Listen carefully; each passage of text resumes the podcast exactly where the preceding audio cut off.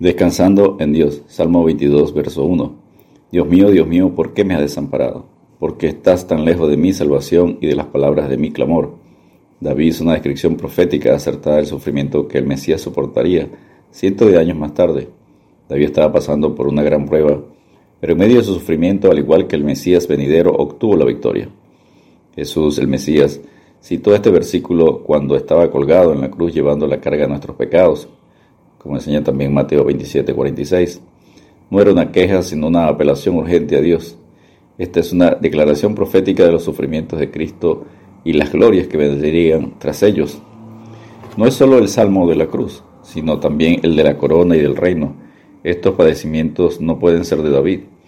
¿Quiénes fueron los que horadaron sus manos y sus pies? ¿Quiénes fueron los que repartieron entre sí sus vestidos y sobre su túnica echaron suertes? Según el Salmo 22, 18. Estas palabras proceden de la entrañable inspiración del Espíritu Santo por medio de David. Aquí el Espíritu testifica siglos antes acerca de los padecimientos de Cristo. Punto número 1. La naturaleza de sus sufrimientos. Salmo 22, versos 1 al 21. Cristo fue, número 1, abandonado. Dios mío, Dios mío, ¿por qué me has desamparado? Salmo 22, versos 1 y 2. Este es un misterioso porque la cuestión del pecado y del juicio está en ella. Cristo lo llama Dios y no Padre porque actuaría como juez y no como Padre.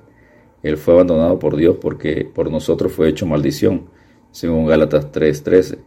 Al que no conoció pecado, por nosotros lo hizo pecado, para que nosotros fuésemos hechos justicia de Dios en él, según 2 Corintios 5:21. Número 2. Cristo fue vituperado, oprobio de los hombres y despreciado del pueblo, Salmo 22:6. Aunque Dios ocultó de él su rostro, no hubo reproche alguno por su parte, ya que Dios estaba en Cristo reconciliando consigo al mundo, no tomándoles en cuenta a los hombres sus pecados, según 2 Corintios 5:19. El vituperio y el escarnio provino de aquellos hombres malvados por los que él sufrió. Número 3. Cristo fue ridiculizado. Se encomendó a Jehová, líbrele él, sálvele, puesto que en él se complacía. Salmo 22, verso 8. Se burlaron de su fe en Dios como de algo vano se reían de su debilidad como evidencia de fracaso y de presunción. Número 4. Cristo fue abatido. Estoy derramado como agua. Salmo 22, verso 14. Él se minimizó a sí mismo y se humilló. Él derramó su alma hasta la muerte. Él dio todo lo que tenía, su vida. Número 5. Cristo fue humillado. Me has puesto en el polvo de la muerte. Salmo 22, 15. Fue llevado al polvo por medio de su propia y voluntaria humildad. Se humilló a sí mismo haciéndose obediente hasta la muerte, según Filipenses 2.8. Número 6. Cristo fue traspasado. Horadaron, atravesaron, polarizaron mis manos y mis pies, según el Salmo 22, 16. Lo clavaron en una cruz, crucificaron al Señor de la gloria. Punto número 7. Cristo fue avergonzado. Contar puedo todos mis huesos. Repartieron entre sí mis vestidos. La muerte de la cruz era la más penosa y vergonzosa de todas las muertes, según Mateo 27, 35 y Juan 19, versos, versículos 23 y 24. Lo expusieron al vituperio público. Cristo padeció, el justo por los injustos, para llevarnos a Dios, según primera de Pedro 3:18. Punto número 2. Las glorias que han de seguir. Salmo 22, versos 22 al 31. Número 1. La declaración de su nombre. Anunciaré tu nombre, según el Salmo 22, 22, y que también lo conseguimos en Hebreos 2.12. Por lo cual Debido a su sufrimiento y muerte, Dios también le exaltó hasta lo sumo y le otorgó el nombre que es sobre todo nombre, según Filipenses 2.9. La predicación de su nombre es la predicación de su carácter maravilloso y salvador.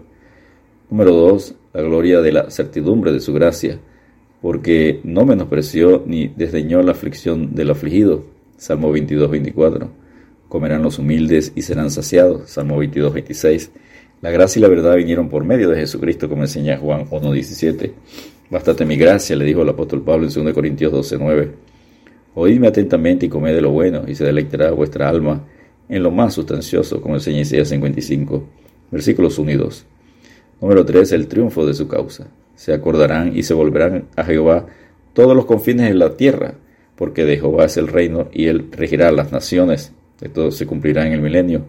Según el Salmo 22, versos 27 y 28.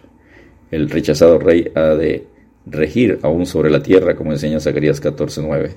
En el milenio los reinos del mundo vendrán a ser de nuestro Señor y de su Cristo, como enseña Apocalipsis 11:15. Él murió por nosotros, para ser Señor tanto de los vivos como de los muertos, según Romanos 14:9. Tuyo es el reino, el poder y la gloria por todos los siglos, como enseña en la oración modelo en Mateo 6:13. Punto número 3. Del pesebre a la cruz. Cristo desde el pesebre hasta la cruz se humilló para darnos salvación y vida eterna. Enseña en Lucas 2, 11 al 12 que os ha nacido hoy en la ciudad de David un Salvador que es Cristo el Señor.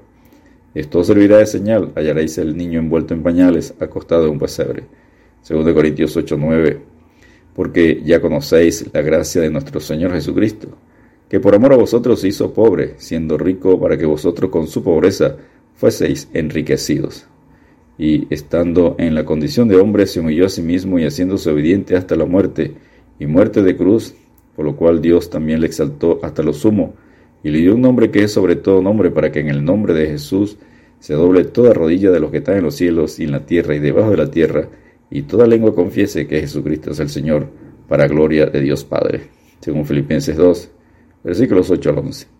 Descansemos en Dios cantando con el coro celestial y cantaban un cántico nuevo, diciendo, Digno eres de tomar el libro y de abrir sus sellos, porque tú fuiste inmolado, y con tu sangre nos has redimido para Dios, de todo linaje y lengua y pueblo y nación, y nos has hecho para nuestro Dios reyes y sacerdotes, y reinaremos sobre la tierra. Según Apocalipsis 5, versículos 9 y 10. Dios te bendiga y te guarde.